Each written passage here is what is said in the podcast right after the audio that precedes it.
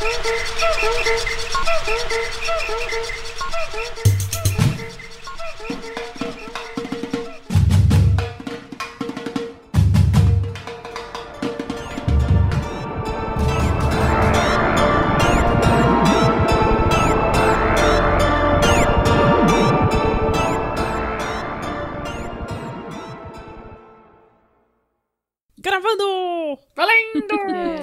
Meu nome é Natália Salazar, o meu nome é Mônica de Lima Knudsen. E eu sou a Renata Schmidt. que hoje não foi esquecida. Não me esqueceram no Olha, churrasco.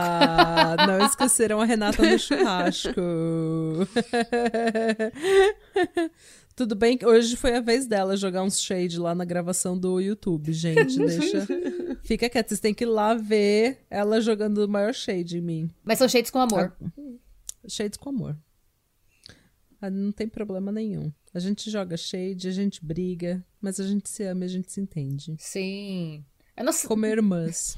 uma pequena família que não é tão disfuncional quanto a família do caso de hoje. Uh, spoilers. Spoilers. Spoilers não, teasers. Teasers. Teasers de um. Não, não, é- eu não acho que é um pesadão esse caso. Vocês também conhecem, eu acho que vocês vão concordar comigo que não chega a ser um pesadão. É só um rolê muito errado. Ah, eu achei um pouco passivo. Ah, eu, acho, que é, um pesadão. É?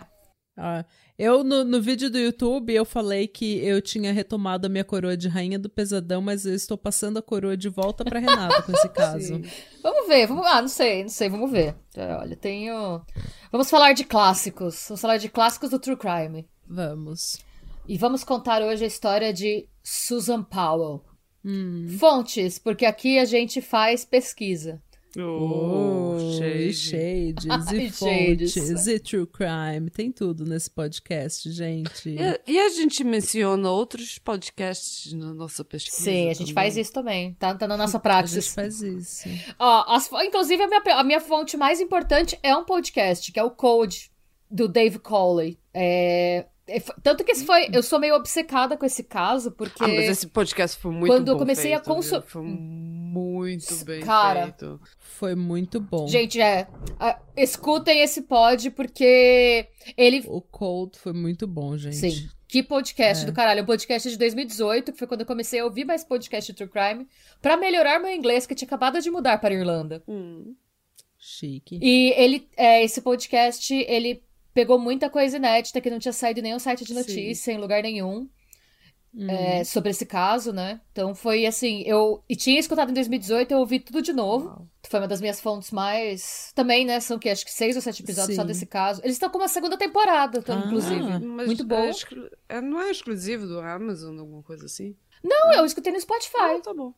Ó, fica a dica, gente. Fica a dica. Code. Aliás, posso dar uma dica de podcast? claro, dê. Já que a gente tá falando de fica dica, é, eu, eles não precisam da minha dica porque eles são extremamente gigantes. Mas todo mundo sabe que o meu, o meu podcast favorito é o Last Podcast on the Left. Eu usei já o, pod, o, o Last Podcast como fonte e normalmente o que eu faço é eu ouço um, um caso lá e eu, eu leio o livro ou ouço o livro que eles usaram como fonte. Porque esse é meu nível de obsessão com eles. Eu Ok. amo o Last Podcast on the Left. E- só que eu nunca tinha ouvido outros podcasts da network. Eu tinha ouvido No Dogs in Space, que fala de música e toca música, muita música punk, principalmente, e que é do Marcos e da mulher, e eu gostei muito, mas eu nunca tinha ouvido outros podcasts. E a Natalie Jean, que é a esposa do, do Henry, ela tem um podcast chamado Someplace Underneath, que é tipo Neath da, da deusa egípcia. E é um podcast que fala só de pessoas desaparecidas, principalmente mulheres desaparecidas. E é muito legal, gente. É muito legal mesmo. Ela faz um trabalho excelente. É um trabalho. É um, se você fala inglês, é um podcast que você vai gostar, com certeza. Ai, nice. Eu não, eu não botava uma fé no podcast dela e ela arrebenta. Fora que a voz dela é muito gostosa de ouvir. Ai, vou começar a escutar. Obrigada pela Nossa, dica. recomendo. O primeiro, os primeiros episódios são sobre a Shelley Miscavige, que é a esposa da- do Ah, pro- líder Pelo da- menos da- escutar Da esse Cientologia. episódio. Sim. Nice. Olha, ela já, eles já abriram uma parte. Eu acho que são três episódios sobre a Shelley e depois tem três episódios sobre a Ghislaine Maxwell. Porque na época que elas fizeram, a Ghislaine Ah, tava é foragida, ela tava verdade. desaparecida. E elas contam muito sobre toda essa essa rede de pedofilia do Epstein e da Ghislaine. Ah, nice. Que bom. Bom, gente, fica a Obrigada. dica, eu vou escutar também. Fica a dica. E vou pro resto das minhas fontes, porque não foi só o code que eu usei. É, eu só, eu só tive Tudo que bem. interromper, porque quando, como não é o podcast que eu tô fazendo, o episódio que eu tô fazendo, eu preciso me inserir na história de alguma forma. eu preciso tomar atenção de alguma forma, então eu resolvi falar de outro Tá, podcast. tá bom, desculpa. Natália, senta agora. É, tô sentado. Eu usei um episódio do Investigação Discovery que chama Susan Powell, The Missing Pieces. Eu usei o canal do, do Mike, do o That Chapter, do YouTube. A- o programa da NBC Dateline, um documentário sobre o caso. E os sites it.pro, é, que cha- o o- tá em português, se alguém quiser. O nome é A Saga Sórdida de Josh e Susan Powell. Um site que chama EO Generation. E um outro site que chama Deseret.com. E vamos pra essa história, gente. Acho que muitos de vocês já conheciam, mas eu acho que eu tenho informações novas aqui que são bizarras. E começando a falar da família Powell, né? Eu acho que eu vou literalmente colocar um diagrama no, no Instagram para as pessoas entenderem essa Ok. tour toda. Quem é a família Powell? A gente tem o Steven e a Terica, que são Ok. casados. Eles, eles são mormons. E eles têm. Os dois juntos têm cinco filhos. É, os filhos são o Michael, o John, a Jennifer, a Alina e o Josh. E o Josh é um dos protagonistas dessa história. O Josh é o mais novo? O Josh é o segundo mais novo. É, ele nasceu em Washington em 76. Filho do Steven e da Terica, né? Como eu já falei. E assim, desde o começo, a relação dos dois, do, do Steven e da Terica, era errada, sabe? Ó, já vamos, vamos começar a, a bizarrice daqui. Em 87, então, quando Josh tinha 11 anos, a Terica descobriu um diário secreto que o Steven tinha e esse diário detalhava a obsessão dele pela esposa do vizinho. Eita! Era um diário com, que durava dois anos. Tinham centenas, se não milhares de páginas. E as páginas, o que, que elas tinham? Descrições sexuais explícitas sobre a vizinha. Assim, tipo fanfic, eu sou Sim. fanfic é, com a vizinha. Não, não era fanfic, não, não. Não era fanfic de dona de casa. O que, que ele fazia? E isso a gente vai ver que não foi só com essa vizinha. Ele tinha Era o hábito fanfic de com Murilo Benício. Para saber dessa... Para entender essa É, piadela. pra entender essa piada, vai lá curtir o episódio que vai sair amanhã. É, Ah, é. é, vai sair É, amanhã. então, sim. lá no Aí YouTube. vocês vão saber. Aí vocês vão entender. O Murilo Benício não tem nada a ver Aí vai com essa ser história. de- entender- entendedores entenderão. O Murilo Benício É. tá envolvido até, até o pescoço nesse caso. O que que ele fazia, o Steven? Ele passava boa parte do dia no quintal, olhando a cerca do vizinho, e às vezes ela ia, tipo, pendurar roupa. Aí ele fazia páginas e páginas falando como ela era pendurando roupa. E aí ele falava que ela tinha belos tornozelos e belos joelhos. E que ele achava que ela tinha é, se esticado pra pendurar roupa só pra ele ver um pouco mais da perna dela. Ah. E aí ele falava o que ele queria fazer com, com ela, com a vizinha. Então, assim, era tudo ele escrevendo o que ele queria, como ele queria transar a vizinha, e tudo que ela fazia, ele achava que ela tava se exibindo pra ele. Às vezes ela tava, tipo, fumando um cigarro no, no jardim. Ele achava que ela estava fumando para chamar a atenção dele. ela, tá se- ela tá se- mandando sinais de fumaça pra ele. É, tipo, é- essa era, pra ele era isso que tava acontecendo. Gente, E- autoestima. E aí ele, tudo que. Meu, esse cara é, é um dos caras mais nojentos que eu. assim, você olha pra cara dele, ele tem cara de nojento. assim. Eu já sabia que ele era creepy, mas eu não sabia que ele era tão. É. Calma que vai piorar. Isso aqui é só o comecinho. Tô na página 1 ainda. Ai, meu a gente tem, tem chão de bizarrice. E ela, a, a- e ela, como é, assim, os Powell, pelo menos o Josh e o, o Steven, eles têm o hábito de escrever ou gravar tu- todos os pensamentos dele obsessivamente. Então a gente tem muito a bizarrice deles descrita em primeira pessoa. Hum. Tanto que ele descreve onde ele estava espiando ela. Então, a esposa dele descobriu que ele espiava a vizinha pela casa inteira. E aí ela confrontou ele. Ela falou, mano, que porra é essa? Não sei se dessas palavras, porque eles são mormons. e, é, mas foi algo nessa linha. E a resposta do Steven foi: bom, e eu tô citando, tá? Entre aspas, o que falam no code. Se o marido dela morresse, eu ficaria com ela como uma segunda esposa e criaria os filhos dela. Detalhe que quando ele disse isso pra mulher dele, a Terrica, ela tava grávida de oito meses. Com a quarta filha do casal. Ai. Pois é. Mais pra frente, os dois iam se separar, porque que bom, ela, a Terrica foi sensata. Hum. Demorou, mas ela foi sensata. ainda e um nos filho documentos. de- antes de chegar a essa decisão, mano. Mas. É. Mas é que é Eu acho- difícil, né, gente? É. Principalmente Ainda mais naquela você é mormon. época, É. mormon, é. E eles moravam no, eles moravam em Utah, tá? Depois. Uhum. Não, eles estavam em Washington, né? É, não, ele nasceu em Washington, mas eles passaram boa parte da vida deles em Utah depois. E então eles tinham comunidades mormon, e tal, e todos os casais se conheciam e na mesma igreja, então era, uma- era complicado, mas nos documentos do divórcio, né, depois consta que a Terrica tinha receio que o Steven fosse capaz de assassinar o marido da vizinha pra conseguir realizar as fantasias que ele tão compulsivamente anotava nos diários. Hum. Em nenhum momento ele demonstrou remorso ou vergonha pelos cadernos, mas para tentar manter a Terrica no casamento, ele prometeu que ele ia mudar. Ela ameaçou se divorciar já em 87, ele falou: "Não, eu prometo que eu paro de escrever". Surpreendendo um total de zero pessoas, ele não mudou nada. e o que, que ele fazia? É, muito embora ele fosse mormon, ele, assim, ele seguia, ele ia na igreja e tudo mais, mas ele não acreditava nos princípios da igreja. Tanto que sempre que ele estava sozinho com os filhos, ele fazia questão de enfatizar que humanos eram apenas animais e, portanto, deviam poder fazer sexo com qualquer pessoa a qualquer momento. Ai, gente, quando um homem fala. Quando uma pessoa, mas quando um homem começa com esse negócio de monogamia não é algo natural, as pessoas deviam ser sexualmente livres, as pessoas deviam poder fazer sexo.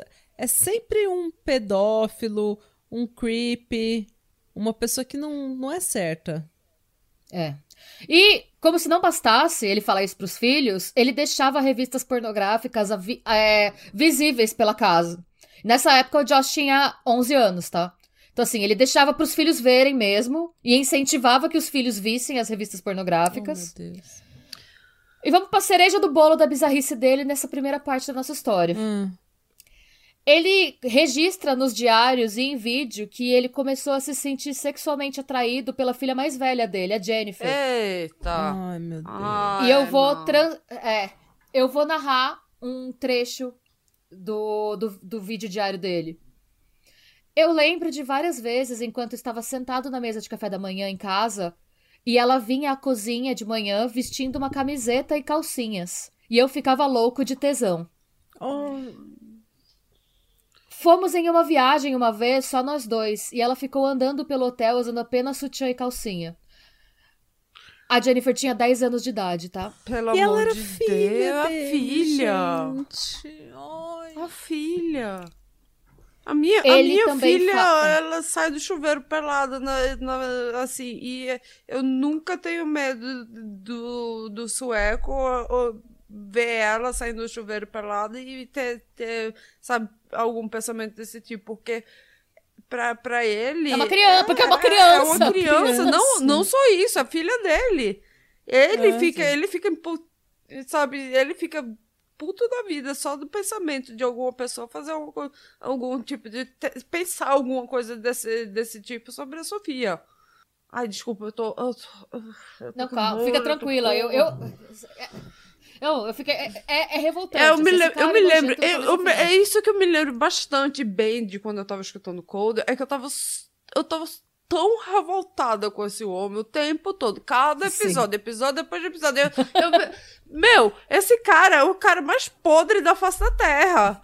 Sim, ele é nojento. Ele é. E o pior é que a gente vê ele falando as coisas em vídeo. Ah. E fica mais. Você vê a cara dele falando e você tem mais ódio dele. Mano, ele não tinha vergonha de ficar gravando que ele achava que isso estava certo. É, eu acho isso absurdo. E ele também fala no- nesses diários que o objetivo dele era tirar a Jennifer da igreja. E isso ele não fala com essas palavras, mas ele deixa subentendido que ele queria começar uma relação incestuosa com ela. Quando ela tinha 13 anos, ele chamou ela para conversar, e isso ela conta. Hum.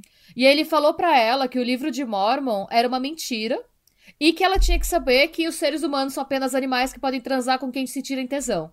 E aí a Jennifer contou isso pra mãe. E essa foi a gota d'água pra Terrica. A Terrica fez nesse dia no que depois que a Jennifer falou pra ela o que o pai falou, eu acho que ela sacou de algum jeito. Não sei se ela sacou diretamente, mas, Hum. mas ela fez as balas e saiu de casa. Amém. E a Jennifer É, conta ela como tava foi. pensando que ele tá- ia matar o marido da, da vizinha pra poder. Eu acho que aí ultrapassou todos os limites do que é considerado, É, tipo, tá bom, já, já, já, uma- já tava ruim com o marido da vizinha. Agora tá querendo botar a nossa filha nesse rolê. É porque uma não- coisa é ser entojo. Você é um homem ridículo, um homem bosta. Outra coisa é você ameaçar sua filha. É, outra coisa é você ser um pedófilo podre. É. é. Porque. Meu. Porque, tipo, se alguém faz alguma coisa contra mim, ele tá me traindo, ele tá me chifrando, tá me batendo, é uma coisa. Agora tem uma outra. É uma história completamente diferente. Você é minha filha. A Jennifer fala: Minha mãe me chamou pra ter uma conversa e disse: Observe o caminho que seu pai está tomando e veja o papel que Deus quer que tomemos em nossas vidas. Compare os dois. Onde você quer terminar? E ela falou que foi nesse momento que eu finalmente tomei a decisão de que eu não queria ser como meu pai. Estava óbvio que ele estava tomando decisões erradas e indo por um caminho ruim. Eu não queria ser assim. Porque o que acontecia? Por mais que ele fosse nojento, que ele fosse um cara zoado, você imagina que você tem uma mãe extremamente religiosa que quer te obrigar a fazer coisas e o pai que fala que você pode fazer o que você quiser. Então, os filhos, às vezes. por- porque, mano, quando você tem 12, 13 anos, você quer fazer o que você quiser. Você não quer ir na igreja duas vezes por semana. Você não quer. Eu não quero fazer tarefas eu também de não quero casa. transar com meu pai. Não. Mas isso eu tô explicando porque.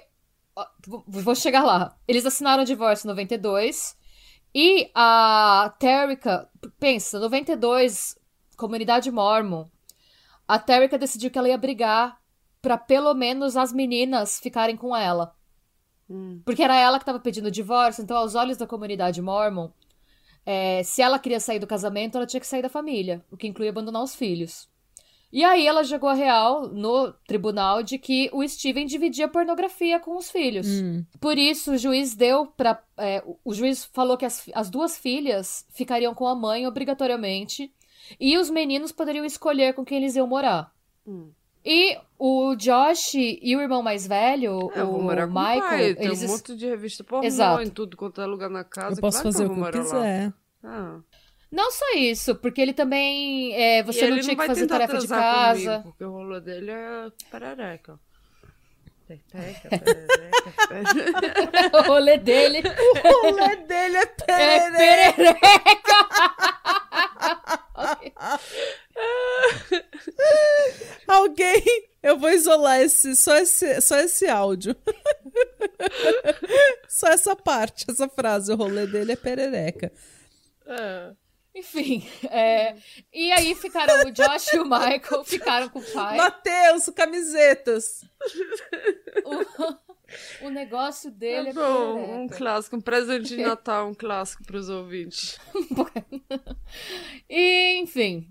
A juventude do Josh é marcada pelo comportamento compulsivo. Ele sempre foi considerado uma criança inteligente, mas ele é considerado incapaz de entender a autoridade e de aceitar que, tipo, ele não é a pessoa mais importante ou mais interessante do ambiente. Então, assim, ele era conhecido por fazer cenas e ter crises de histeria quando algum professor dava uma nota baixa pra ele. Hum. Então, assim, ele era insuportável desde criança, na real. E eu posso falar isso, não interessa que a infância dele foi fodida, porque ele é uma pessoa bem bosta. É. E vocês vão concordar comigo, ouvintes, quando a gente chegar até o final desse episódio. É, E um dos fatores que faz o Code podcast ser tão foda é que ne- nesse podcast a gente tem pela primeira vez os diários gravados do, do Josh Powell.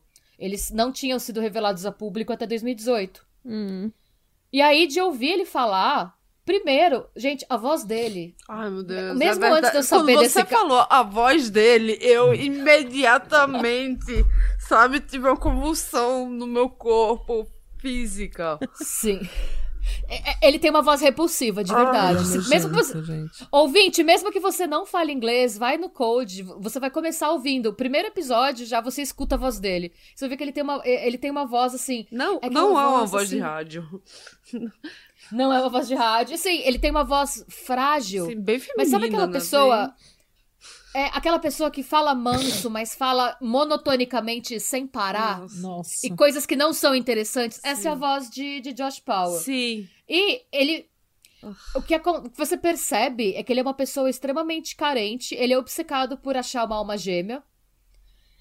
E. Mas ao mesmo tempo, sabe a pessoa que não tá apaixonada por outra pessoa e sim apaixonada pelo amor? É interessante, né, que ele tá, tá procurando uma homogêmea quando ele, nas- ele cresceu a, a infância inteira com o pai dele falando pra ele que ele é um animal e que pode foder com todo Sim. mundo, né? Ele- eu não Exato. quero foder com todo mundo, eu quero só foder com minha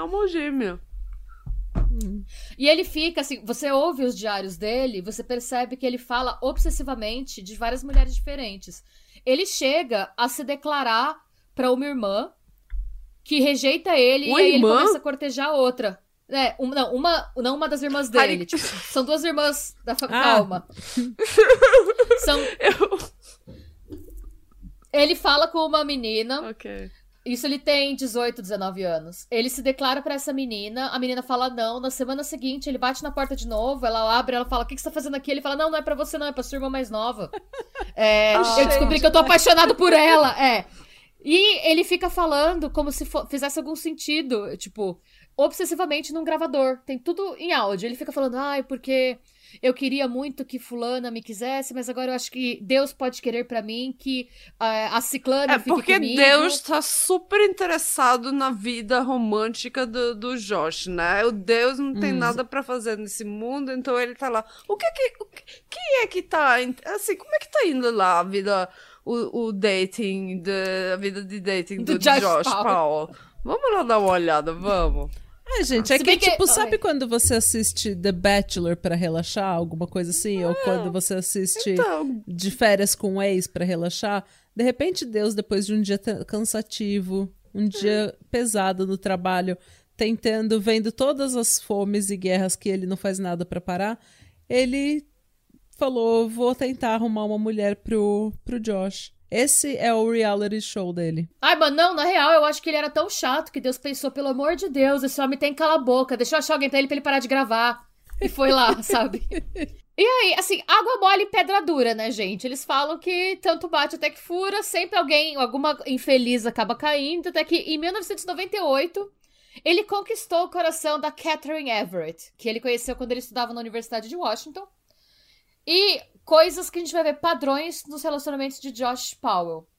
Quando ele conheceu ela, ela não era mormon. Ele meio que cagou pra todas as convenções e quis morar com ela semanas depois deles se conhecerem. Hum. É, a primeira vez que a Catherine Everett deu um depoimento sobre a relação foi pro podcast Code, também em 2018, porque ela fala que quando ela- tudo aconteceu, ela ficou morrendo de medo. Porque a experiência, o relacionamento durou 18 meses, um ano e meio, né? E foi extremamente traumática. Eita, Assim que, ele, que ela mudou pra casa dele, ele começou a controlar o dinheiro dela, eita. com quem ela podia sair e quando ela podia sair, inclusive quando ela podia visitar a própria família, que era nunca, a não ser que ele fosse junto. Oxe. Ela perdeu o velório de um tio porque ele não deixou, é, não permitiu que ela comparecesse. Nossa senhora. Detalhe, os dois não eram casados, ela tinha que dar o salário dela pra ele e ele controlava com que ela podia gastar o próprio salário, tá? Como é que aquele cara chato conseguiu convencer a mulher de fazer isso? O abuso, né? O que a gente fala, até que a gente vai falar no caso de amanhã, vai sair é, no, eu no sei, eu entendo. A gente falou que. Mas assim, é.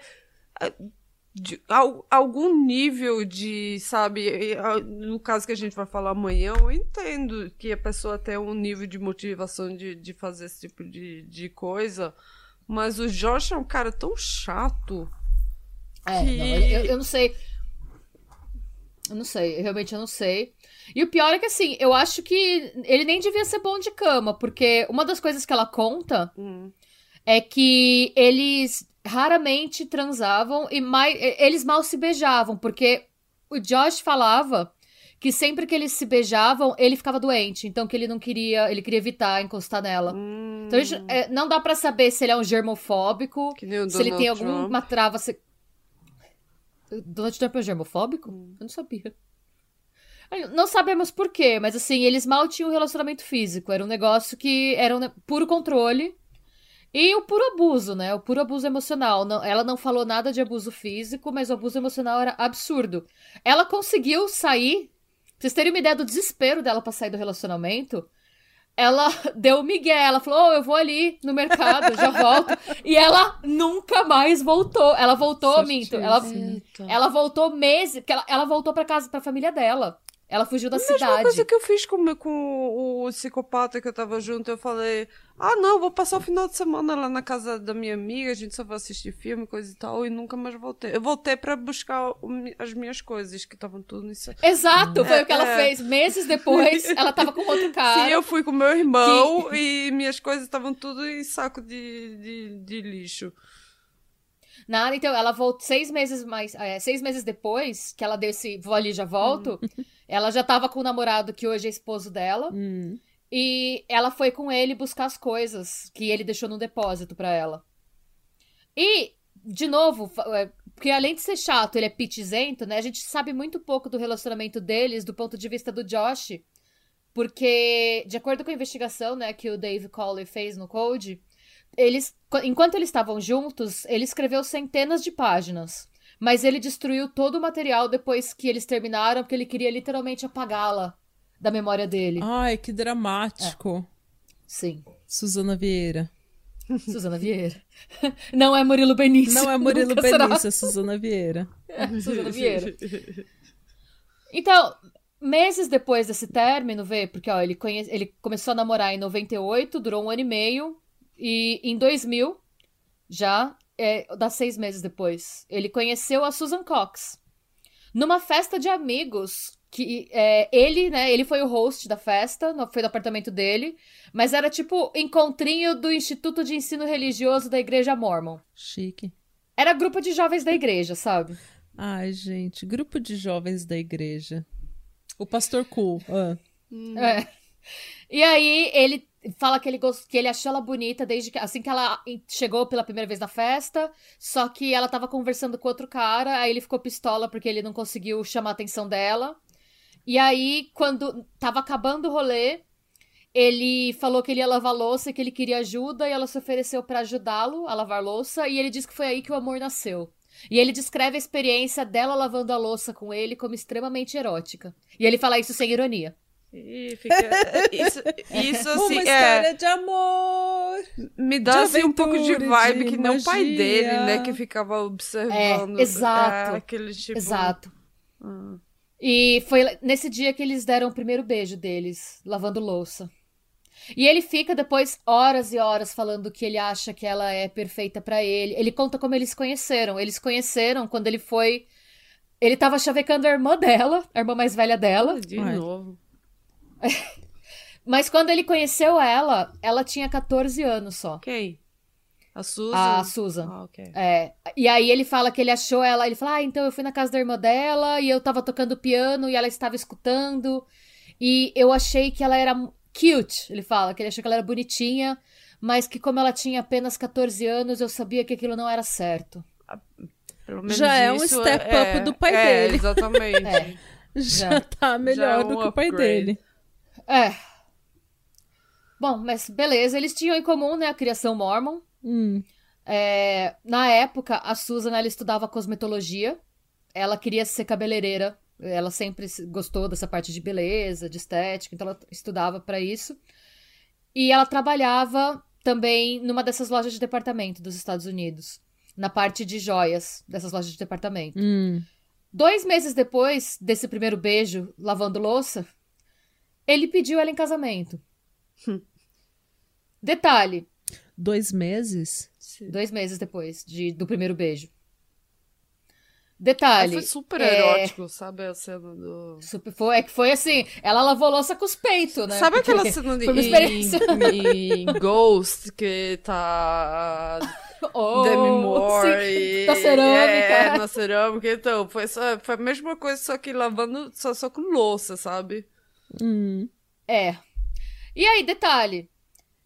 Ela emprestou pra ele o dinheiro pra comprar o anel, sem saber que era pro próprio anel de noivado dela. Ei. ele pediu dinheiro em... Ai, não, isso é, isso é muito mau estilo, isso é muito mau gosto, pelo amor de Deus. Gente, não é de bom tom, gente. Não, Não, é, Não de é de bom bom tom. tom. Não. Não façam isso, não façam Não. isso. Seria melhor ele ter dado um anel de doce pra É. ela. Mas É. o que, que ele fez? O que é romântico, às vezes você não tem Ah. dinheiro, você tá construindo a vida sozinho. Pega um anelzinho de bijuteria, não tem problema, mas dá É com pra menos que um carinho. dia, mas assim, isso aqui é um... Hum. Sim. É, enfim, o que, que ele fez?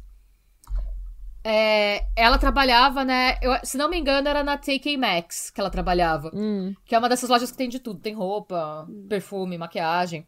E como ela era funcionária da de joalheria, ela tinha desconto. E aí ele falou pra ela que ele queria comprar um anel pra mãe dele. E ele queria que ela ajudasse a escolher. E ele perguntou se ela poderia emprestar o dinheiro. E ela falou que tudo bem, ajudou ele a escolher. E ele agradeceu e tal, né? E aí, quando ela, é, ela- ele chamou ela pra jantar. E quando ela chegou do trabalho, porque pensa, e- ela se fudia, porque ela tava fazendo. Ela tinha dois empregos, na verdade, porque é, no final, eu tive isso no curso da L'Oréal também. No o seu último semestre de curso de cosmetologia, você não estuda mais, você fica atendendo gente recebendo muito pouco ou nada. Hum. Então, assim, se você tá na escola de cabeleireiro, você vai ficar no salão escola, Hum. você vai receber um quinto do valor que você receberia do seu salão. Então, ela trabalhava na escola de cosmetologia, cortando e pintando cabelo, e depois ela ia pra, pra TK Maxx trabalhar no balcão. Resumindo, ela chegou exausta pra jantar com ele. No que ela chegou lá, tinha um vaso com 12 rosas vermelhas. E o Josh estava lá com uma filmadora. Porque obsessão por registrar todo e qualquer momento, assim. Esse, esse maluco na época do Instagram ia ser impossível. Nossa, Nossa. verdade. Fe- Não, tava com a nem- filmadora. Nem, nem Instagram, no Facebook. Ele ia ser Sim. o pior tio, o tio mais mala da internet, com. Ai, sabe que. Ah, eu já eu sei. É. Eu, eu, tenho, É. eu tenho um desse na minha família. E aí, foi uma coisa bizarra, porque não parecia que era uma surpresa pra ela. Parecia que era uma coisa pra ele mostrar pra todo mundo como ele era uma pessoa romântica. Porque ela entrou Hum. e aí ele deu um poema pra ela ler. Um poema da Bíblia, tipo, do livro de Mormon. Olha, toma isso aqui, leia isso aqui. Pediu pra ela ler pra escreveu uma câmera. coisa original, ele, ele fez. Ah, não, depois ele leu. Ele fez ela ler um trecho do livro de Mormon e depois ele leu um poema que ele escreveu com 18 anos. Não foi nem um poema pra ela. Foi um poema que ele escreveu. E aí ele deu o anel pra ela e falou: Olha, surpresa, esse anel era pra você. Nossa, gente, é o Bolsa. Ai, Bom. surpresa. Olha que da hora esse anel, meu. Mano, você que pagou. Eu, eu- se fosse eu, se eu fosse ela, eu seria a cara da decepção. A cara da decepção. Gente, eu pri- primeiro vou começar. As rosas. Eu já falei pra todo mundo, não me dá buquê de flores porque isso São plantas mortas. plantas né? Detesto mortas. também. me dá um vaso com uma planta e tudo bem. Outra coisa, você tá me, você me faz ler a Bíblia, me faz, sabe, ler a Bíblia.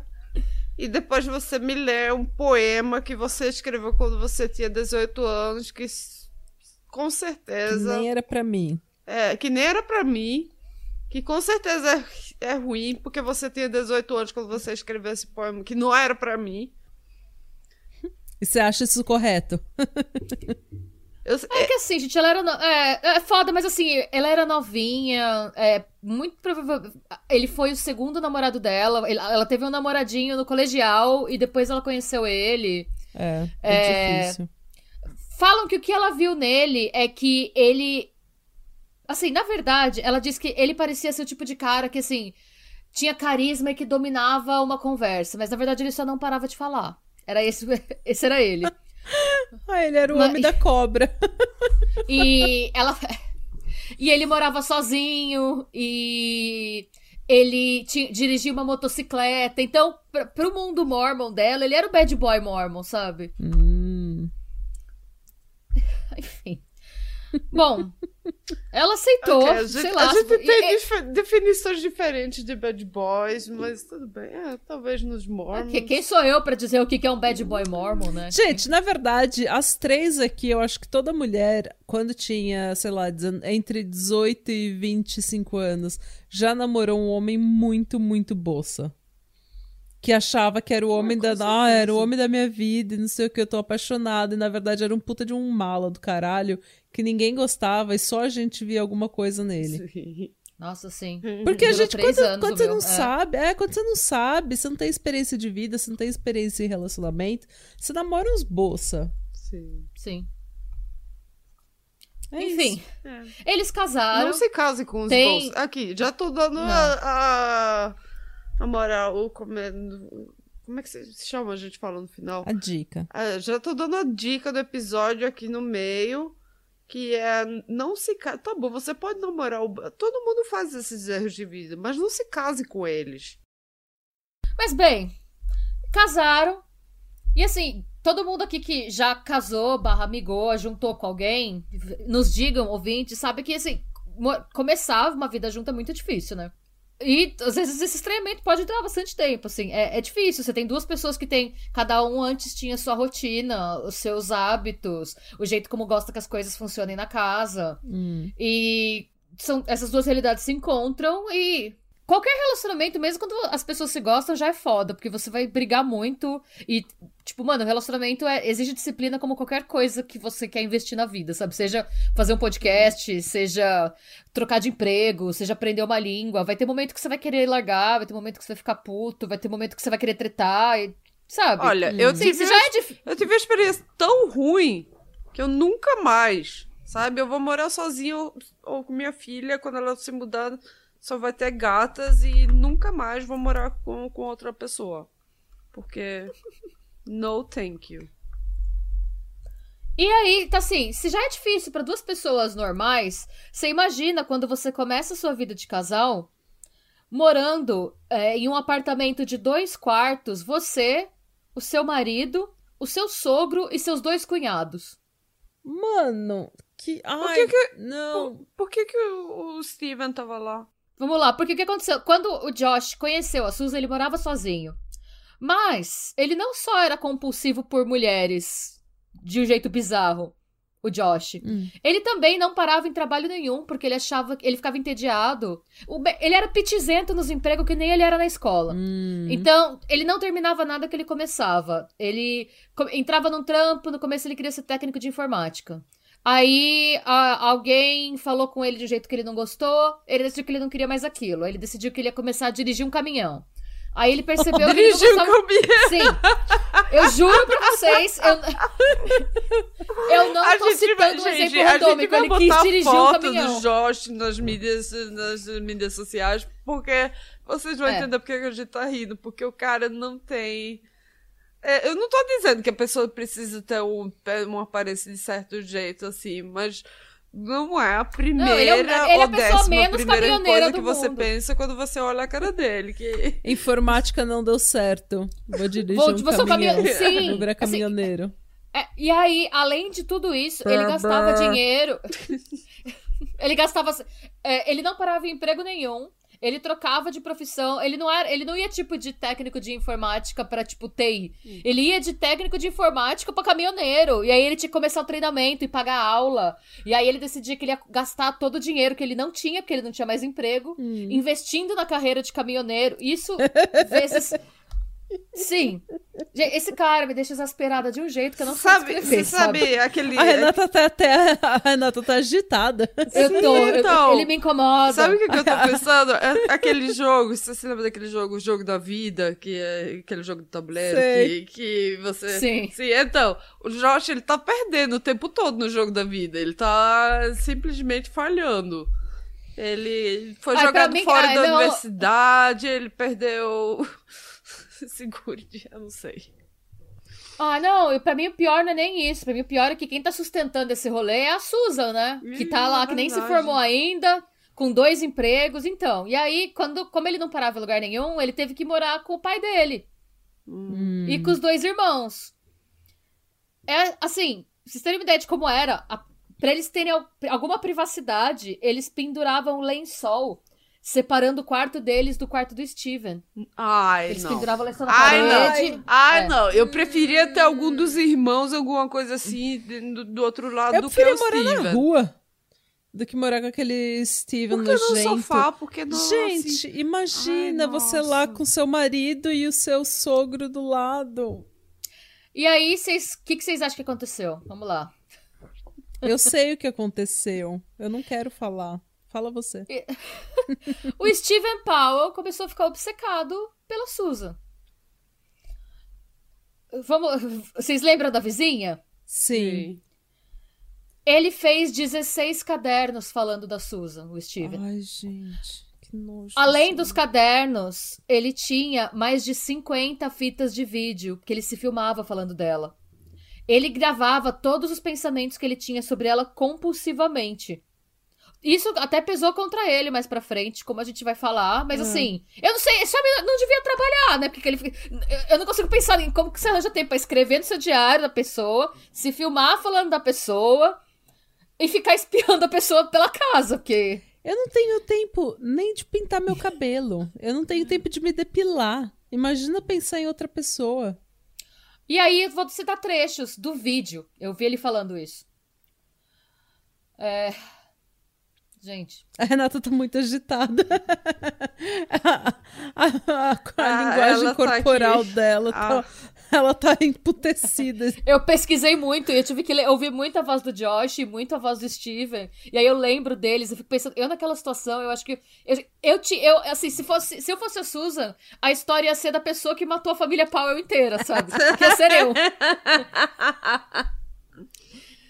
Trecho do, do vídeo diário de Steven. A verdade é que eu mal posso me controlar quando estou perto dela. O que eu sinto é primariamente luxúria. Luxúria. Nunca senti lux... luxúria.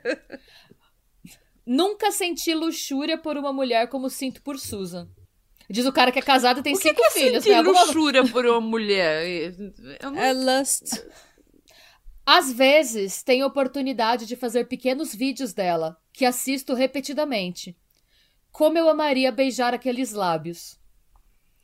E aí tem um outro trecho desse diário, que eu não transcrevi esse inteiro porque ele é longo e ele é chato, mas tem um momento que a Susan, como é de se esperar, tá reclamando pro Josh que ela quer ter uma própria casa, que não dá pra ficar daquele jeito. Hum. E ele ouve ela comentando, quando o Josh pergunta, mas por que você quer sair daqui? Esse paraíso. A gente tem nosso próprio lençol. Você não gosta da cor deste lençol parede? Você quer um lençol parede mormon com o Jesus americano pendurado? Você vai ficar feliz? E aí, como ela ainda estava tentando manter, né? Eles eram recém-casados, né? Ela falou que ela achava que a casa era muito escura, muito apertada. Muito escura. Eu E aí- entendo. Se a casa também Ele foi lá e escura, removeu o também- lençol. Eu também ia reclamar, eu ia dizer minhas plantas, elas precisam de muito sol, muita luz e não dá. Essa casa é muito escura. E aí, o Steven ouviu ela falando isso pro Josh e ele fez todo um desabafo no diário falando que ele estava disposto a comprar uma casa nova. Maior. Ai, meu Deus. E ele encerra esse trecho do diário falando: Eu tenho certeza que ela me ama e que se sente sexualmente atraída por mim. E agora eu vou ler mais um trecho. É. Ai, que que amiga. amiga. E aí, esse também é um trecho do vídeo diário. Esse tá. Se vocês quiserem também, tem. Esse trecho tá em todos os lugares, porque é um dos trechos mais nojentos do diário. Ele fala: Eu acabei de ter a que provavelmente foi a experiência mais erótica na minha vida. Detesto falar disso, mas Susan teve um dia difícil no trabalho e me ofereci para fazer uma massagem nos pés dela. Seus belos pés. Ela tem pés tão bonitos, claro, tudo nela é bonito. Eu tenho certeza que ela se sentiu assim também, afinal, ela não é ingênua. Gente, a menina casou virgem, e era o segundo namorado dela, era o Josh Powell. Sim, ela era bem ingênua, mas tá bom. Eu comecei a massagear as pernas dela. Quando ele fala pernas, na verdade, ele quis dizer que ele massageou a canela e a panturrilha dela. Hum. Eu, e eu adoraria ter continuado subindo, mas parei em suas panturrilhas. Ela não se importou nem um pouco de me ter assim tão perto. Eu estava com os pés dela quase na minha virilha. Eu amo tanto aquela mulher, eu não consigo parar de olhar para ela e absorvê-la. Ah, tenta. Mais pra frente, que tudo aconteceu, é, a investigação apurou, e isso a gente vai postar foto, tem a foto das evidências. É, eu não tenho certeza se estava tudo guardado ou se era uma imagem da câmera dele revelando aquilo, porque esse homem não tinha vergonha nenhuma. Mas o que, que ele fazia? ele roubava pequenas coisas dela. Inclusive, hum. bola de algodão que ela usava para tirar o esmalte, ele pegava do lixo e guardava em ziplock. Calcinha suja. É... Cabelo, ele tirava o cabelo dela da escova. Absorvente usado. Absor... E aí ele colocava não, nos ziplocs. Não. Eu, eu quero Tem. Eu quero falar uma foto? coisa. Eu quero tirar, eu quero é, cancelar eu meu quero IU. Eu vou mandar. Hum, quer o quê? Eu quero cancelar meu IU porque a gente precisa normalizar que menstruação acontece. Acontece todo mês quando você é mulher. Ah, não, mas você menstruar não é o problema do seu não, IU. Não foi pela menstruação, seu IU foi pela. É, o seu Will então, foi pela. Eu, eu volto de volta. Meu Will, meu Will é contra ele, não contra o. o... Ó, eu, tá lá no nosso chat a foto da evidência catalogada. Pra vocês verem quanta coisa tem ali. Meu Deus. Gente. Essa foto vai para as redes sociais, tá, gente? Depois vocês olham lá. Mas, ó, os ziplocs, é dá pra ver, os ziplocs estavam datados. É muita coisa. Ó, tem as bolas de algodão, os absorventes internos, o absorvente externo calcinha, um monte de calcinha, um monte de peça de roupa. Ai, gente. É muita coisa. Sim. Esse foi o nível do da obsessão, sei lá. E aí, em 2003, ele decidiu que ele ia confessar o amor dele por ela. E pra variar, ele gravou a conversa. E aí eu vou ler para vocês um trecho dessa conversa. Tipo, eu escutei e traduzi. É, o Steven, e, e assim, pensa na situação. Ele foi dar uma carona para ela para encontrar com o Josh. Então ela tava dentro do carro com ele, sozinha, na estrada. E aí, essa foi a ocasião que ele achou que era mais propícia para ele declarar o amor dele por ela. E aí ele fala para ela: Eu provavelmente estou errado, mas eu realmente me apaixonei por você. Pelo último ano e meio, você é a única coisa em que eu consigo pensar. Eu não sei onde isso começou, Provavelmente começou quando você estava morando comigo e você parava no meu escritório e me deixava apertar suas pernas. Uma coisa acabou levando a outra. Aquela experiência no sofá que nós tivemos seis meses atrás. Sabe a massagem que eu te dei nos pés? Então. Por exemplo, é, enquanto a gente estava lá sentada, eu estava apertando seus pés, eu só senti que você estava bastante. Hum.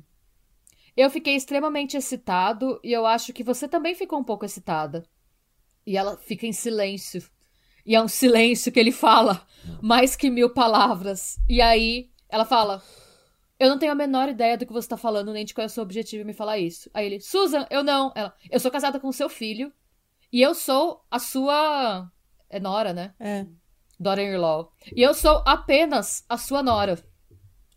Desculpa se eu te passei a impressão errada ou se eu fiz alguma coisa que eu não devia. Minha família é extremamente fechada e a gente não demonstra nada. Então, é, quando você me ofereceu uma massagem nos pés, vocês moram todos juntos, vocês são próximos, eu achei que fosse uma coisa que você faria com uma filha.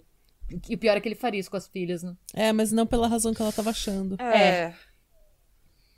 E ele fica pistola. Ele se sente enganado e ele fala que ela é uma player, que ela está brincando com os sentimentos dele e que ela provocou ele para depois fingir que ele era louco. E Sim, ela tá fazendo isso. É, pois é. Hum. E a Susan fica extremamente enojada e ela conta pro Josh o que aconteceu. E finalmente eles mudam de Washington, que é onde eles moravam com o Steven, pra casa da irmã do Josh, a Jennifer, hum. em Utah. E foi muito importante é, eles morarem lá, porque a Jennifer desmentiu muita coisa que o Steven fala. Ela falou, gente, eu morei com ela, ela não tinha nada, não é a mesma. Eu conheço meu pai, conheço ela. Hum. E. Assim. eu acredito na versão da Susan. Ela era tudo menos uma pessoa provocativa. Pelo contrário, ela tava sempre tão exausta que ela não tinha tempo pra ficar teasing ninguém, muito menos pra se arrumar, muito menos pra qualquer coisa. E assim, numa situação normal, você imagina que, tipo, o seu pai dá em cima do. da sua esposa. Ai. É. É, Eu imagino que é um negócio pra você ficar pelo menos umas décadas sem falar com seu pai, né? A não ser que você descubra que ele tá com, com câncer no cérebro e por isso que ele falou merda, que ele tá com alguma doença. Ah. Ou Mas- se ele é, sei lá, membro do Children of God. Assim. Mas meses depois o Josh Assim, já voltou a falar não- com o Steven. Não, ele não deu em cima dela, de- dela só. Ele declarou amor, a ela. O Amor. amor. Sim. Eu não sei qual era o objetivo dele com isso, mas ele queria o quê? Que todo mundo pegasse todo mundo? Ele queria que a Susan pegasse o Josh e o Steven, que eles fizessem um surubão? Eles Não são sei qual que era né?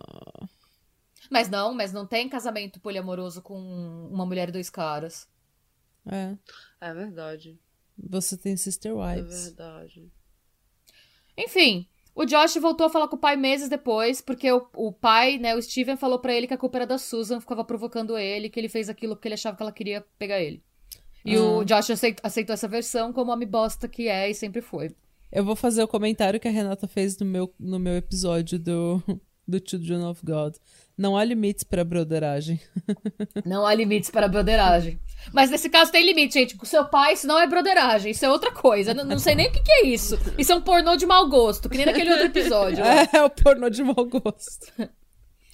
Bom, passam alguns anos e o, a Susan e o Josh, eles acabam tendo dois filhos, o Charlie e o Braden. É, e o relacionamento começa a degringolar, assim, extremamente rápido, né? Os filhos deles tinham dois anos de diferença só. E eles. o lance dele ser germofóbico, né? É relatado. A Susan escrevia muito em diário porque o Josh pedia. É isso que eu tava, é isso não- que eu tava falta- sentindo falta, porque todo mundo tá documentando tudo o tempo todo, eu até agora a única pessoa que não, não, escreve, não escreve diário, eu fiquei pensando, é a Susan, né? A Susan não escrevia enquanto ela tava morando com o Steven. Eu acho que uma parte dela tinha certeza que ele ia ler, que ela escrevesse. Hum. Depois ela que eles foram morar com a Jennifer. Né? Que tanta coisa sumindo, tanta calcinha que desapareceu. Imagina. Imagina quanto dinheiro que essa mulher teve que gastar todo ano comprando calcinha porque esse homem roubava dela.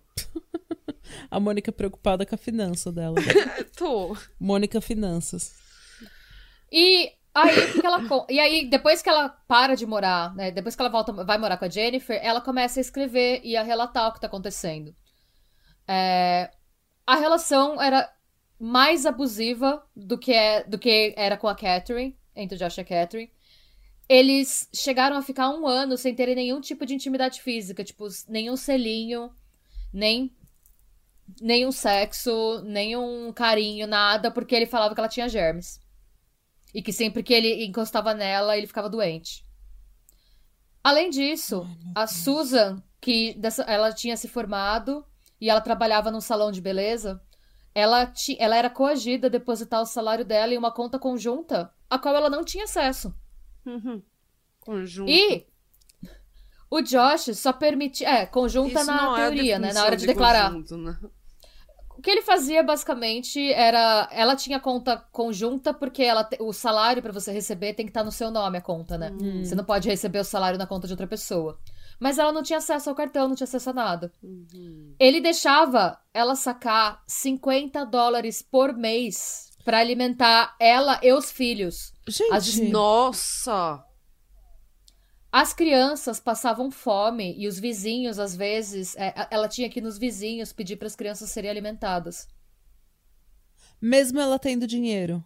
Mesmo ela tendo dinheiro. Sabe onde, para onde ia o dinheiro, vocês se perguntam? Computadores de última geração, câmeras novas, cadeiras de massagem e todo tipo de tranqueira. Brinquedos. Por quê?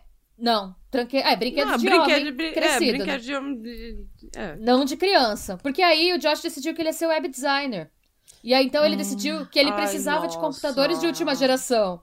Detalhe, Ele foi de Ele- caminhoneiro pra web designer. Nossa, esse Ele cara, foi- esse cara. É eu uma não cilada, sei. Bino. É, é uma. Imagina ele tá desempregado, vai lá, na, vai lá no, no escritório de desemprego e, e leva o, o CV dele e, e assim. É, eu não me lembro que era o primeiro negócio de computação. E era o, o caminhoneiro. E agora vai ser o web designer. E eu. Gente. Modelo manequim. Coach quântico. Sim. Nossa, é. E assim. Garota do que- Faustão. Ela, a Susan, ela era extremamente resourceful, assim, ela era extremamente criativa. O que, que ela fez? Ela criou uma horta na casa Hum. pra conseguir cultivar comida. E ela era louca dos cupom. O que tinha de cupom, ela cortava pra conseguir. Mas mesmo assim, gente, eram dois filhos e ela. O dinheiro não rendia, não, o dinheiro não dava, é 50 Claro que não, dólares por 50 mês. dólares não dá pra nada, gente. E aí você imagina, e aí ela começa a ficar com raiva, porque pelo amor de Deus, ninguém- né? Hum. Ela começa a ficar puta. E aí ela consulta um advogado de divórcio. E o que, que o advogado fala pra ela? Olha, pela minha experiência com esse tipo de perfil que o seu marido tem, no momento em que você pedir o divórcio, todos os eletrônicos que tem na sua casa vão sumir. E ele vai falar que ele tá sem dinheiro nenhum e é capaz, é- é- tem a chance de você ter que pagar pensão pra ele. Então o que, que eu recomendo que você faça? Filma tudo. Filma tudo que tem na casa, filma tudo, porque se vocês chegarem na corte e ele falar que ele não tem nada, a gente vai dar play nessa fita e você vai mostrar tudo que tem na casa, ele vai ter que te dar o equivalente a tudo que tem lá. E aí, esse vídeo tá disponível no YouTube, se vocês colocarem é, Susan Powell, último vídeo, last vídeo, Susan Powell documenting né, things, tem. E no vídeo ela fala, né? é, Oi, gente, é a Susan aqui, as crianças estão falando no fundo. Ela fala, bom, é, essas são todas as coisas do Josh, aqui os computadores. Você- E assim, não é que ele tinha um computador foda. Ele tinha uns três. Nossa Então, assim, Senhora, computador, o, vi- o último videogame, câmera profissional, que detalhe, o web designer não precisa de câmera profissional. Essas câmeras gigantes de fotografia. Sim, pra que isso? Porque Um ele não sabe o que, que ele tá fazendo. Ele, assim, ele, do nada, ele entrou numa loja e. Ah, isso- essa câmera aqui parece boa. Eu acho que. Eu não. Eu preciso. Eu preciso. Eu não Hum. sei como usar essa câmera, mas eu preciso. Sim. E aí, ela documenta tudo e ela fala: Olha, eu espero que nada aconteça, que nós sejamos felizes pra sempre e tudo mais, mas é, fica esse registro caso algo aconteça comigo. É, é isso que tem na casa. E ela filma tudo, todas as tranqueiras, enquanto ela e os filhos não têm dinheiro pra comer. E ela não tem dinheiro pra roupa, ela costura as próprias roupas. Ele não deixa ela comprar meia, ela tem que costurar as meias da família inteira. Nossa. Sim. Gente. E aí, obviamente, o, a, a vontade dele de virar designer gráfico durou zero, é, tipo, zero segundos. Ele mudou de ideia de novo, sem ter conseguido ganhar nenhum dinheiro com aquela carreira. Claro, porque ele não sabe fazer web design. E aí ele tentou ser agente imobiliário. Ah, meu Deus. E tentou convencer a Susan a tirar a licença de real estate agent. E ela tira a licença. Porque ele, ele fala que ele quer ser agente imobiliário, mas ele não quer trabalhar pra ninguém. Ele quer ter a própria agência. E ela vai Claro. atender os telefones. Hum. Bom, surpreendendo de novo um total de zero pessoas. Não funcionou. Ele conseguiu tirar a licença? Não. Ela tirou a licença, ele não. Sim. Bom pra ela, então. Pelo menos isso. Quando que ela chegou no breaking point dela? Quando ela chegou em casa do trabalho um dia e ele tava lá com um documento falando pra ela assinar um seguro de vida de cerca de um milhão de dólares. Ih. E ela contou isso pra uma amiga de trabalho. E essa colega de trabalho falou pra ela: Você tem noção de que a partir desse momento, a partir do momento que você assinar essa policy, você vai valer mais viva do que morta? Quer dizer, mais morta do que viva, desculpa. Ah. é. Você vai valer mais morta do que viva? E aí ela começou a tomar providências caso ela fosse assassinada. Não só o vídeo. é, ela começou a guardar dinheiro, ela começou a burlar ele. Então, o que, que ela fazia? As gorjetas que ela ganhava do salão, ela parou de levar pra casa. Ela guardava no trabalho. E depois depositava na boca do caixa, numa conta separada, que o Josh não sabia que existia. Hum. E ela escreveu uma carta testamento que ela também escondeu no trabalho, junto com os diários dela. E esses diários tinham, inclusive, o acesso para conta secreta. E no envelope que ela guardou tudo isso no trabalho dela, estava escrito que não poderia ser aberto pelo Josh, pelo Steven e pelo nenhum dos Powell, que não fosse a Jennifer. Hum.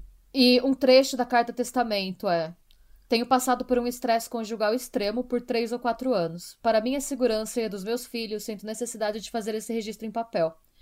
Ele ameaçou abandonar o país e me disse que se nos divorciarmos haverá advogados. Se eu morrer, pode não ser um acidente, mesmo que pareça um. Nossa, gente. Isso, é, essa carta testamento, ela aconteceu, ó, ela saiu da casa do, do sogro em 2003. Isso, três, quatro anos? É, durou esse é, meses depois, ela desapareceu, de fato. E ela o desaparecimento dela aconteceu no dia 6 de dezembro de 2009. É, ela foi vista com vida pela última vez por uma vizinha. Essa vizinha, coitada, essa vizinha estava na casa dos Powell ajudando, porque ela tinha que costurar as meias da família inteira. E o Josh controlava tanto dinheiro que a linha deu um nó. E em vez de cortar, ela estava desesperada para desfazer o nó do novelo para ela não perder o novelo nem a meia que ela já tinha feito. Aí ela pediu para a vizinha ajudar ela a tirar o nó para costurar a meia. Ai, gente É. do céu. E aí, a vizinha conta o quê? Que quando ela chegou, né, o Josh serviu um omelete pra Susan. E só pra Susan, porque comida naquela casa era super contada. E a vizinha falou que ela ficou surpresa, porque o Josh nunca fazia nenhuma tarefa doméstica. Muito menos servir a esposa. Ela ficou surpresa com o gesto de bondade. E ela também ficou surpresa porque pela primeira vez ele ficou quieto. E ela comenta, entre aspas, no depoimento que ela deu depois. Eu achei bom, porque da última vez que estive lá, ele teve que dominar a conversa. Ele tinha que estar no centro de tudo. Quando ele entrava em uma sala, era tudo sobre Josh, o que Josh tinha a dizer. Desta vez não foi assim, e pensei, talvez as coisas estejam melhorando. Mal sabia ela, né? O que, que a vizinha conta? Que, de repente, a Susan começou a ficar muito cansada, um pouco depois de comer. Hum. E a- ela comentou com a vizinha que ela tinha, que ela achava que podia ser porque ela tinha sofrido um aborto espontâneo algumas semanas antes e não estava 100%, ou porque estava frio e ela estava com o ouvido meio infeccionado, mas era- foi fato que ela ficou grogue muito rápido depois de comer.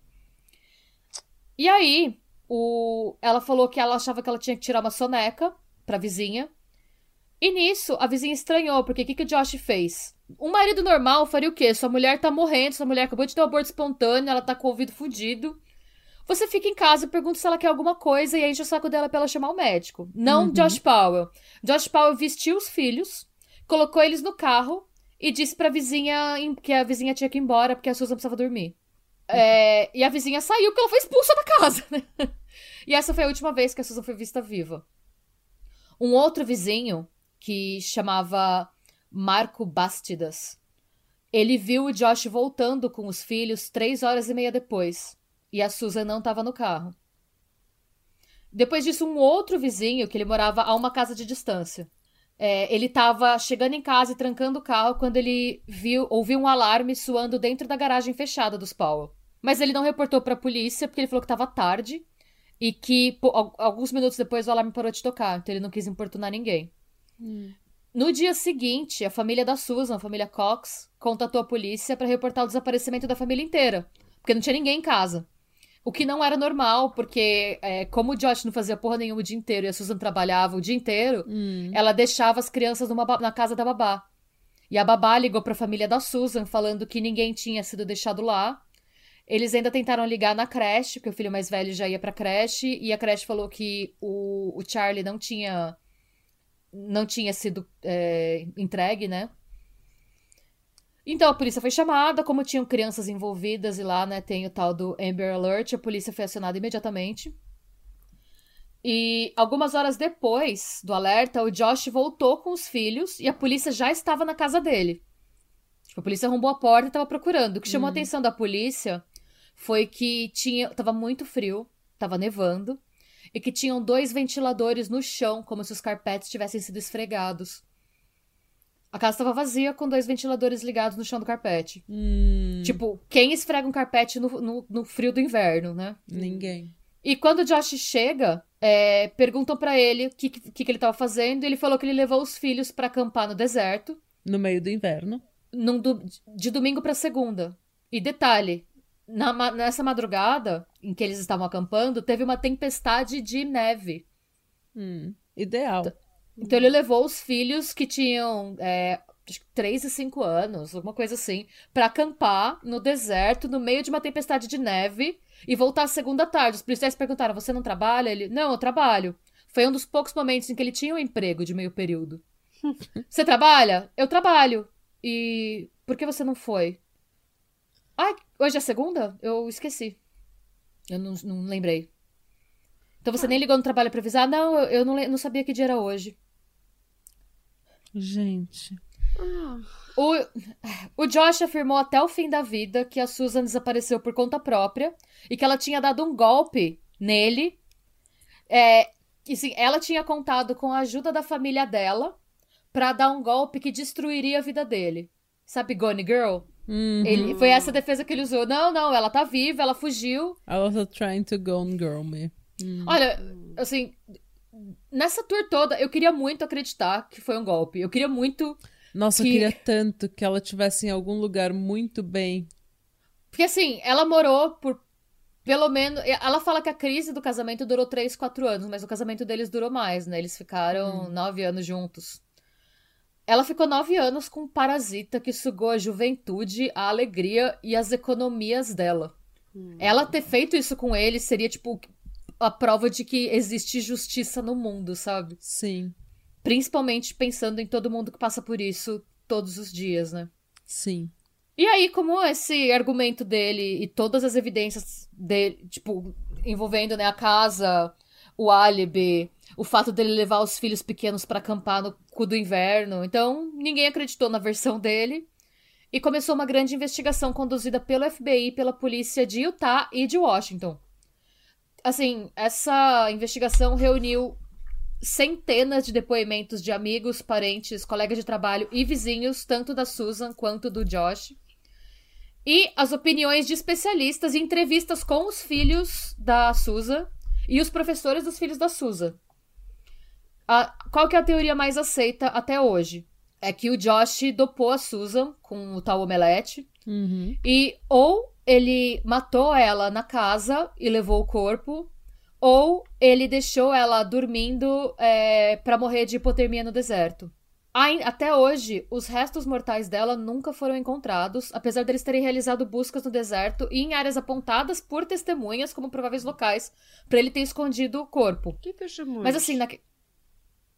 Ai, esse é um detalhe importante que a gente pode mencionar em algumas conversas, assim, que o Josh teve com amigos. Ele falava muito que o jeito mais fácil de você se livrar de um corpo era no deserto de Utah, porque o deserto, ele é cheio de cavernas.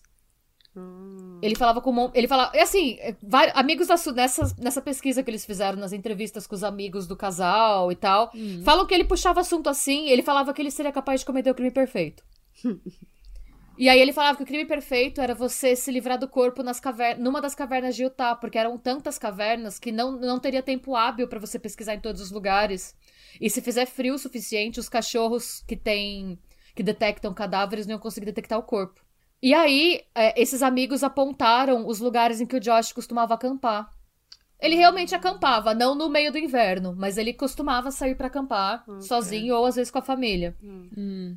Então, f- os lugares mais prováveis é, para ele ter escondido o corpo é, foram investigados e nada foi encontrado. Mas era 2009. A tecnologia que a gente tem hoje de rastreamento de carro e de aparelho celular por geocalização não existia em 2009.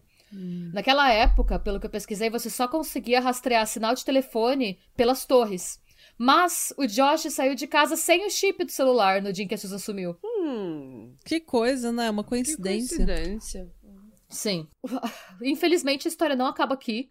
É, em 2012, depois de três anos de briga na justiça, né? Ah, e detalhe também, nas entrevistas com os filhos dele, o Charlie, o filho mais velho, ele chega a contar pra uma das psicólogas que tá falando com ele que a mãe dele tá dormindo junto dos cristais. E que ele fala que ele foi acampar com o pai para ver os cristais. Hum. E o filho mais novo, ele começa a desenhar. Ele desenha a mãe caída, aí ele desenha o, o carro com os filhos no banco e a mãe dormindo atrás. Ai, meu Deus. E então, assim, o que os professores. Eles. É feita toda uma análise, obviamente. A família da Susan pede a guarda dos filhos. E dado o histórico da família Powell, o fato de que o Josh voltou a morar com o Steven depois que tudo aconteceu. Ele voltou para Washington. E uh, o fato de o Steven ser o Steven fez com que o Josh perdesse a guarda dos filhos. Então, em 2012, o Josh tem que entregar os filhos para os sogros, mas ele tem direito de visita uma vez por semana, supervisionada por uma assistente social. E quando essa primeira visita vai acontecer, é, a assistente social. é, A ordem, na verdade, é a seguinte: o, a assistente social leva as crianças, o Josh abre a porta e agacha e pede para os filhos virem correndo. No que a assistente social tá entrando, o Josh se tranca com os filhos para dentro da casa. A assistente social chama a polícia. E essa ligação também tá disponível no YouTube, se vocês forem procurar. Ela ligando pro 911 tá registrado. E você tem ela falando pra polícia: olha, eu preciso que vocês mandem um carro agora. Ela passa o endereço. É, eu acredito que a gente tem uma situação de sequestro com risco de morte. Mas aí a polícia fica: por que você acha isso? Ela, porque eu tô sentindo cheiro de gasolina. Ela fala: é, por favor, vocês precisam vir rápido. E aí eles falam, mas o cheiro de gasolina está vindo da garagem? Ela, não, está em todo lugar. Você vai ouvir o desespero da mulher. Manda alguém pra cá. E, enquanto ela tá na ligação, dá pra escutar a explosão. E ela grita. O que, que o Josh fez? Ele encheu a casa de gasolina e deixou duas bombas caseiras prontas para detonar quando os filhos chegassem. Meu Deus. É, ele bate nos filhos com um taco de beisebol Nossa. e ele senta em cima da bomba pra bomba detonar. O exame depois, os três obviamente morreram. É, e o exame depois, a autópsia mostra que os filhos não morreram da pancada, os filhos morreram por inalação de fumaça. Ou seja, ele não, ele foi bosta até na hora de fazer uma abominação dessas. Ah, ele ainda É. fez os filhos sofrerem mais. Sim. A polícia, céu, gente. é. Então assim, Pelo é, menos o Steven ficou sem casa. Não, não, é, vai. E, e aí as coisas. A, a- a- a tragédia não acabou ainda, gente. O, muita, a polícia, depois disso, a polícia ficou ainda mais desesperada pra resolver o caso. E a polícia descobriu que o Michael Powell, o irmão do Josh, é, algumas semanas antes do da Susan ser. Desculpa, algumas semanas depois da Susan ser declarada desaparecida, ele vendeu o carro. Então, a- a polícia perguntando por quê, ele se embanana e não sabe responder por quê. Ele, porque ele quis vender o carro, nem pra quem, ele não fala pra quem ele vendeu, nem pra onde foi. E perguntam, interrogando onde ele tava na última semana, ele foi pro deserto de Utah. Desconfiam que ele ajudou o Josh de alguma forma a se livrar do corpo. Fato. Não tem como, não. Na E aí agora eu vou ler pra vocês na íntegra uma tradução do site Deseret.com, que foi publicada em 12 de fevereiro de 2013. Michael Powell se suicidou na segunda-feira, menos de uma semana após o aniversário da morte de seu irmão, Josh Powell, e de dois sobrinhos. O sargento da polícia de Minneapolis, Steve McCarthy, confirmou que um homem de 30 anos saltou de cinco andares eh, em uma rampa de estacionamento do centro da cidade, por volta das 14h25. Houve testemunhas do incidente, mas ele disse não haver informações sobre o que poderia ter levado o homem a se matar. O homem estava morto quando as equipes de emergência chegaram, de acordo com o relatório policial obtido pelo Deseret News. McCarthy disse que a polícia estava esperando um médico legista para confirmar a identidade do homem, mas, mas Kirsty Hallowell, uma amiga próxima de Susan Powell, e a irmã de Josh Powell, Jennifer Graves, disseram que é, era realmente o irmão delas que tinha se matado. A morte é mais uma virada trágica na horrível saga da família Powell, que inclui a morte de Josh, dois filhos e a esposa de Josh Powell desaparecida e supostamente morta.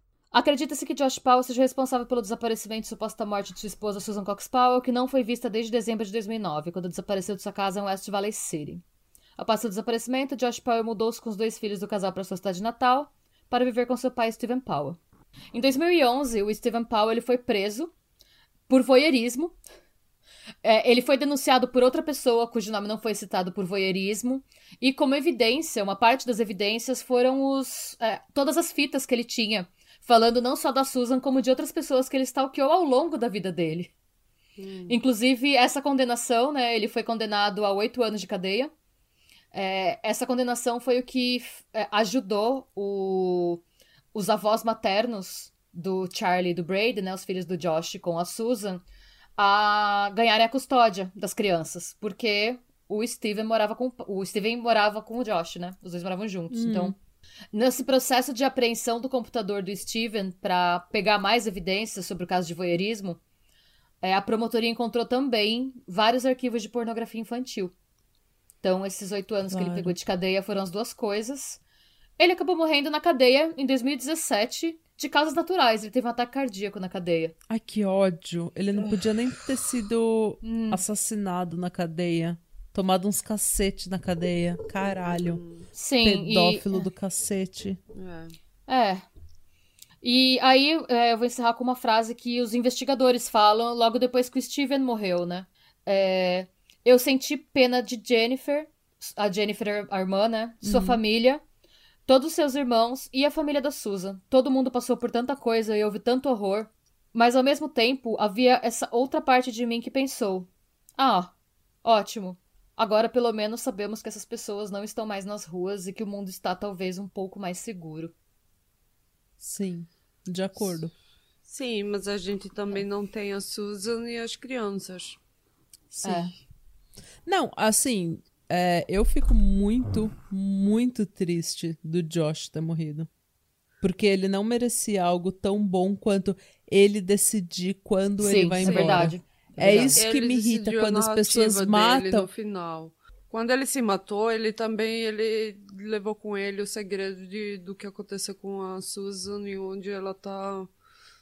Ela morreu. Para mim, gente. essa é a pior coisa. Você tira a vida de uma pessoa, você destrói, você arranca toda a possibilidade que ela tem de escolher o próprio futuro, e daí você se mata. Você escolhe o seu futuro, você escolhe o final da sua narrativa, você escolhe como as pessoas vão ver você. E eu, o que eu acho pior é que, para mim, ele matou os filhos para nunca ter o risco dos filhos contarem aonde estava a mãe deles. Eu não acho que ele matou os filhos naquele lance daquele amor. Se, se eu não posso ficar com os meus filhos, ninguém vai ficar. Não, eu acho que eu não. Concordo. Eu acho é. eu, eu acho que o Josh Powell só se preocupa com Josh Powell e só é, quer preservar Josh Powell visita, pra mim. Né? É, foi, foi, a primeira, primeira visita. É, então, a primeira oportunidade. E ele sabia, teve... ele sabia que se os meninos tivessem sido sendo bem cuidados uhum. e eles estivessem se desenvolvendo num ambiente que eles se sentissem seguros para falar, eles iam começar a falar. Sim. E eles estavam começando, né? Eles falando que a mamãe estava dormindo com os cristais e que o desenho dela no carro é, então, assim, é, era uma questão de tempo. Então, o que ele quis fazer foi. Ele foi tão egoísta que ele fez questão de acabar com os filhos pra não pegar mal para ele, basicamente. Ah. E ele, se ele tivesse se matado e deixado os filhos, é. a gente ia saber, mas ele não ia estar tá nem aqui para se ligar. Mas ele, nem isso ele queria. O ego é tão grande que na cabeça dele, nunca que a consciência dele vai sumir. Ele vai estar tá lá em cima olhando, ele não ia querer arriscar passar essa vergonha. Esse é, é o tipo de homem bosta que ele é. Não, e ele já tinha falado para todo mundo que ele ia cometer, o, que ele conseguiria cometer o crime perfeito. Então, para ele, ele queria morrer sabendo que ele cometeu o crime perfeito. Que ninguém nunca achou a Susan. É, ele, no final é. das contas, ele, ele arrancou tudo dela. Ele arrancou o dinheiro dela, ele arrancou os filhos dela, ele arrancou a Sim. dignidade dela, ele arrancou a religião dela, ele arrancou tudo. Sim. E arrancou a. Ai, meu Deus do céu. É, esse é um caso que me faz querer que a justiça divina exista, sabe? Porque. Esse é um caso que quando você falou, ah, a gente vai fazer o Susan Paul, Paul e daí eu falei, a gente vai fazer, faz tempo que eu não ouço esse caso. Hum. E eu sabia de absolutamente tudo que ia acontecer. E todas as vezes Sim. que eu ouço os detalhes desse caso, eu fico igualmente emputecida, como se fosse a primeira vez que eu ouvi esse caso. Sim. É impressionante, eu nunca não fico puta quando eu ouço esse caso. Mas para mim, Muito ele é, é, esse, Sim. Pra mim, esse é o pior tipo de parasita, assim, real. É, é ah, o... esse cara é muito podre. Ele, sabe. Eu acho assim que ele nunca ter. Assim. Dele ter se matado foi bom também para ele, porque ele nunca, nunca funcionou na sociedade de um jeito aceitável. Ele nunca conseguiu ter relações ah, com outras ser pessoas. Feliz. Ele, tá entendendo? Ele tentou controlar aquela primeira namorada que ele namorou junto também do mesmo jeito, com dinheiro, com onde ela ia, não podia visitar os parentes, só, só se, se ele fosse junto, esse tipo de coisa. É ele não era, ele não, tá, não tava muito adepto, ele perdia todo o trabalho que ele, que ele tinha, ele, porque ele não conseguia funcionar na sociedade.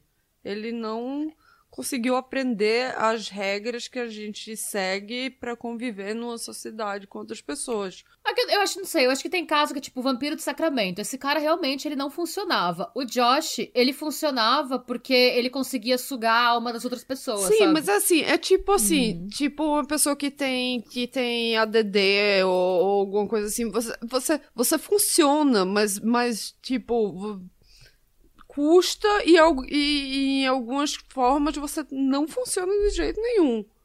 É, mas ele, assim, quando tipo, eu não sei, assim, quando, tipo, so, so, so, se socializar com outras pessoas, ele não conseguia, ele não conseguia é, fazer isso é. de um jeito normal. Sim. É, ele, sei lá, é, é aquilo também, né? É Olha o histórico familiar, olha o pai podre dele também. Eu odeio. Como seria diferente? Sabe, eu sei que, que foi o Steven que matou todo mundo. Não, que foi o, o, o Josh. Josh. que matou todo mundo. Mas é o Steven que, que, na verdade, me deixa mais revoltado nessa história. É o Steven. Eu não sei porque. Eu sei que ele não matou, mas. É, a gente não sabe. Talvez até o Steven tipo, pode ser ele que tenha matado a Susan. A gente não sabe. Mas. A gente não sabe se eles três não estavam em Kahoot. É.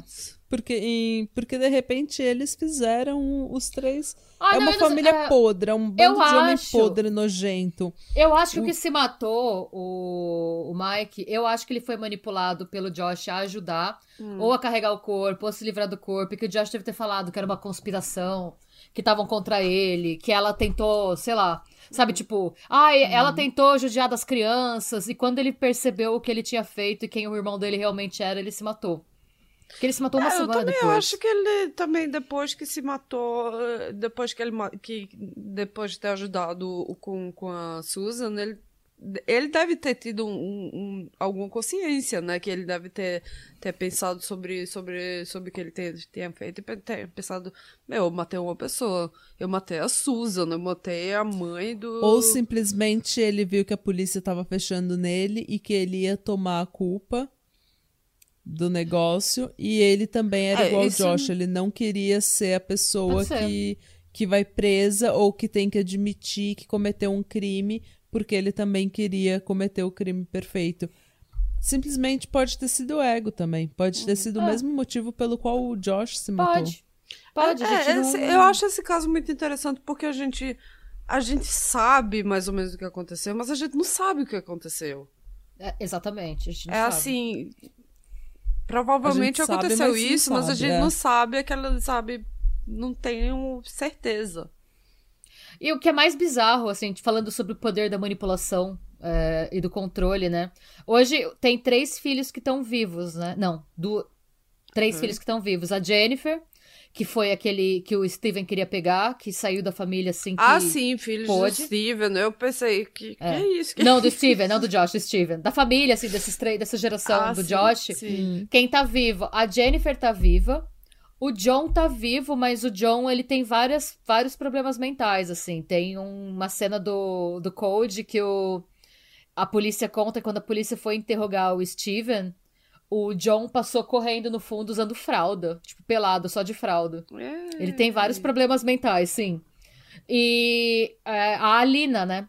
E até hoje, a Alina, ela tá dando depoimento, desde que saiu o Code podcast, uhum. a Alina decidiu falar, porque ela nunca tinha falado nada. Hum. E a Lina até hoje defende o Steven, tá? Eles.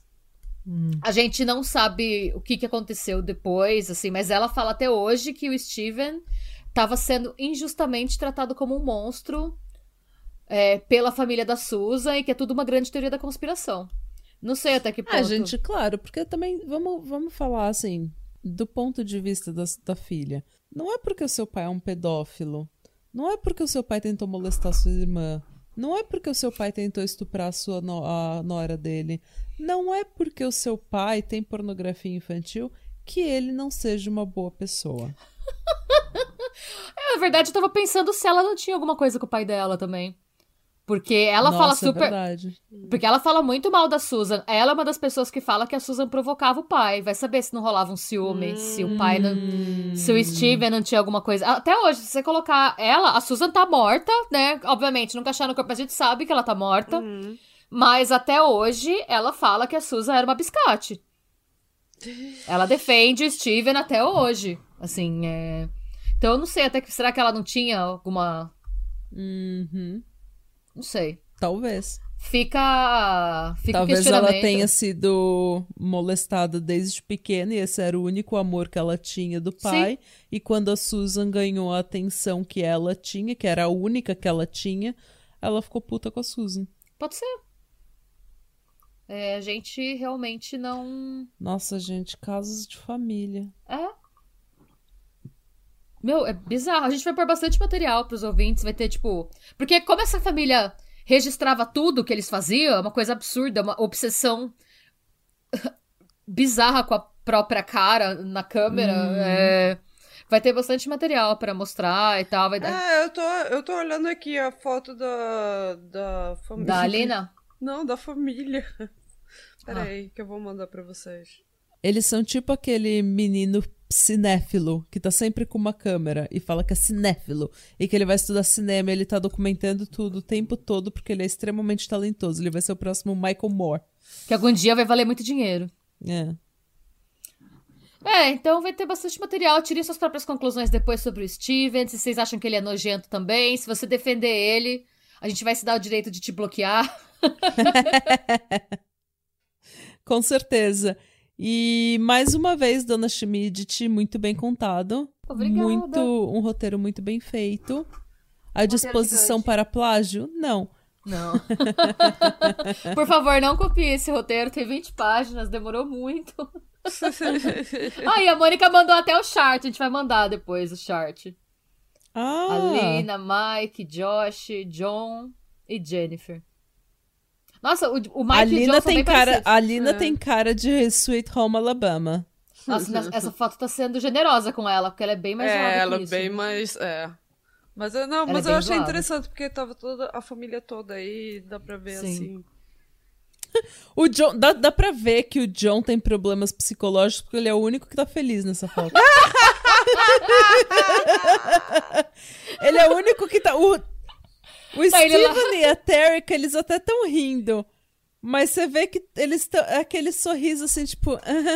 Mas aquele o sorriso Steven, se- ele sempre tem essa cara de velho tarado. Ele tem muita cara. Olha a cara Ah. de sex offender desse cara. O Josh tem aquela cara de bisnaga dele, de entojo. O Mike, talvez seja por isso que ele se matou, porque realmente Ele é parece o mais normal de todos. Porque ele parece o mais normal, ele, tipo, ele tá com uma cara de eu preciso me matar porque eu não consigo ficar com essa família mais.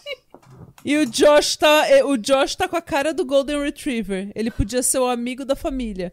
O John, ele- tá falando? Não, o o Josh, John. né? O John, sim. O Não, é John, o John tá com a cara do, do- de um Golden Retriever, assim, na foto. Tipo, hey!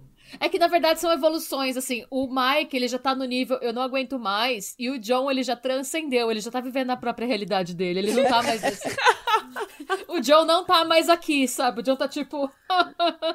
A Jennifer tem cara de que vai, vai solucionar esse caso ainda. Ela Sim. A tem cara... Jennifer... Ai, um detalhe interessante que eu não contei. A Jennifer chegou a usar uma escuta pra tentar fazer o Josh confessar. Hum, Ela tentou ajudar a polícia, que o Josh não caiu e o Josh expulsou. Ela foi na casa deles, perguntando o que tinha acontecido com a Susan, mas o Josh não caiu e ele expulsou ela de casa. Ele e a família Nossa. inteira.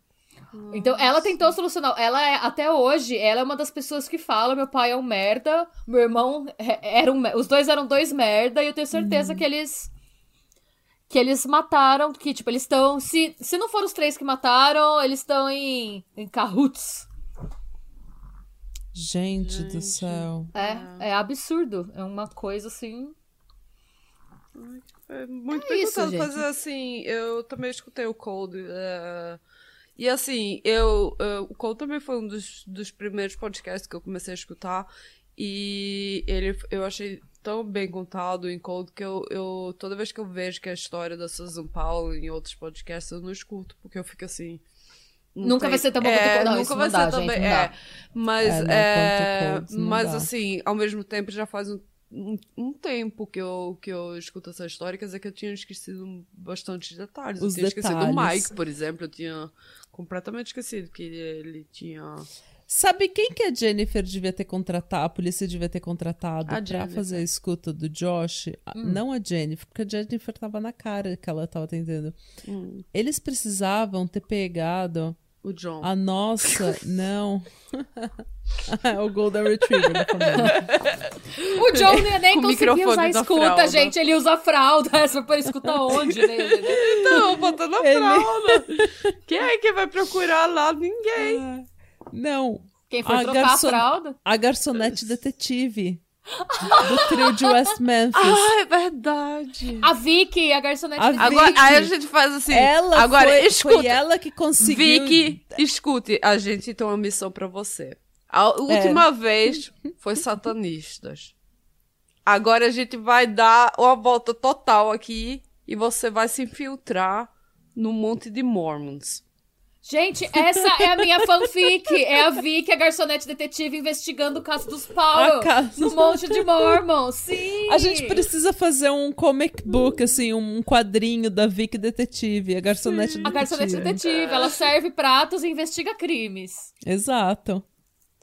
E, e desvenda todo o satanismo da, da cidade. Aposto Ela que tudo acaba. aconteceu. Aposto que os Powell eram satanistas, na verdade. Foi isso que aconteceu. Sim. Eles eram Mormon satanistas. Mormons satanistas. Vem com a Vicky, Vicky Garçonete Detetive com um monte de evidência que eles eram satanistas. Hum. E, As evidências. as evidências. É uma, é uma foto do Josh com um balãozinho assim. Eu sou satanista. É, a camiseta preta que ele usou É. naquele momento. A gente sabe que a gente tá cansado e com sono quando as três começam a viajar geral no final do episódio. Foi difícil.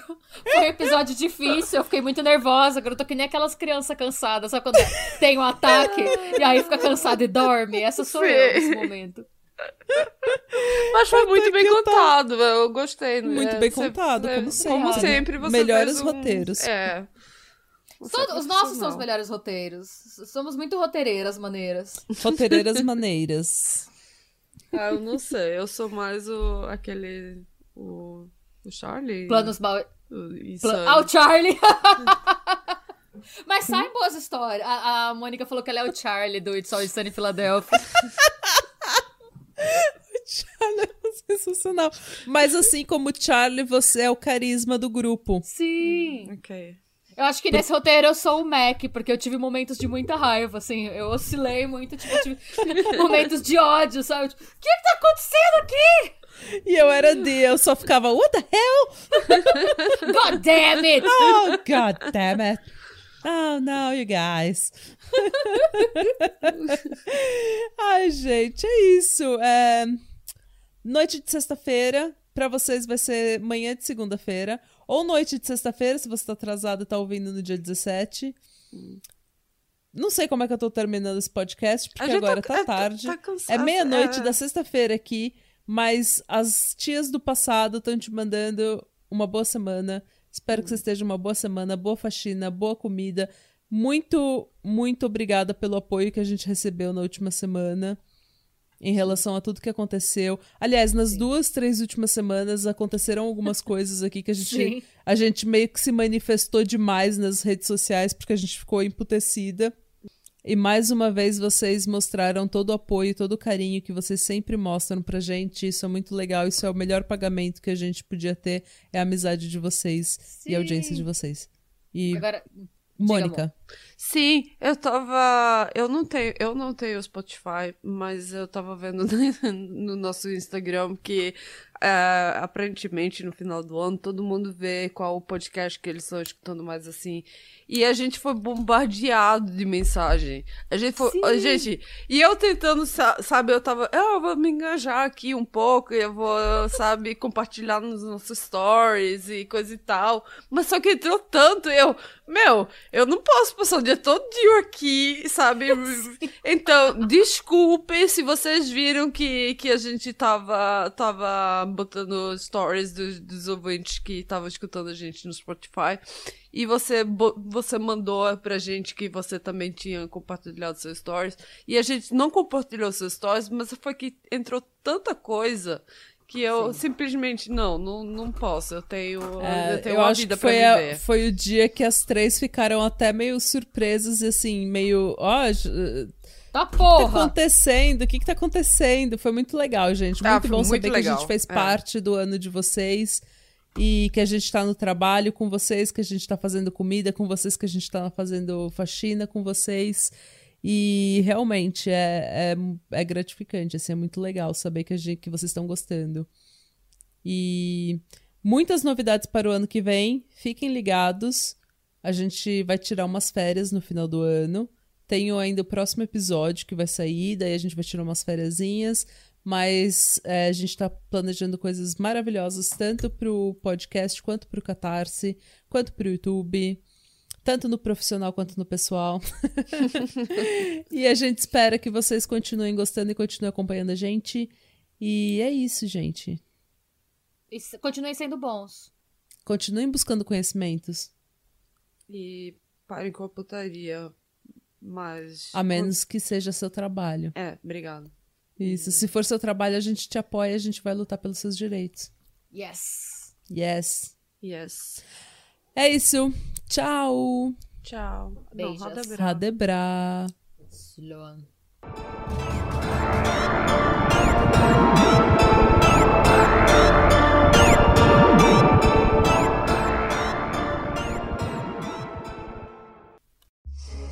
Você é um daqueles ouvintes fissurados em histórias de crimes e mistérios reais? Daqueles que sentem emoções ao ouvirem os fatos narrados? Como será então que você vai se sentir ao escutar junto do caso efeitos sonoros e vozes interpretando os personagens nas histórias? Chamem a polícia! Você é um doente! Saia daqui! Cala a boca! Esse é o Arquivo Mistério, o primeiro canal de True Crime com atores de vozes e efeitos especiais. Toda segunda, um novo episódio. Nos vemos lá, Arquivo Mistério.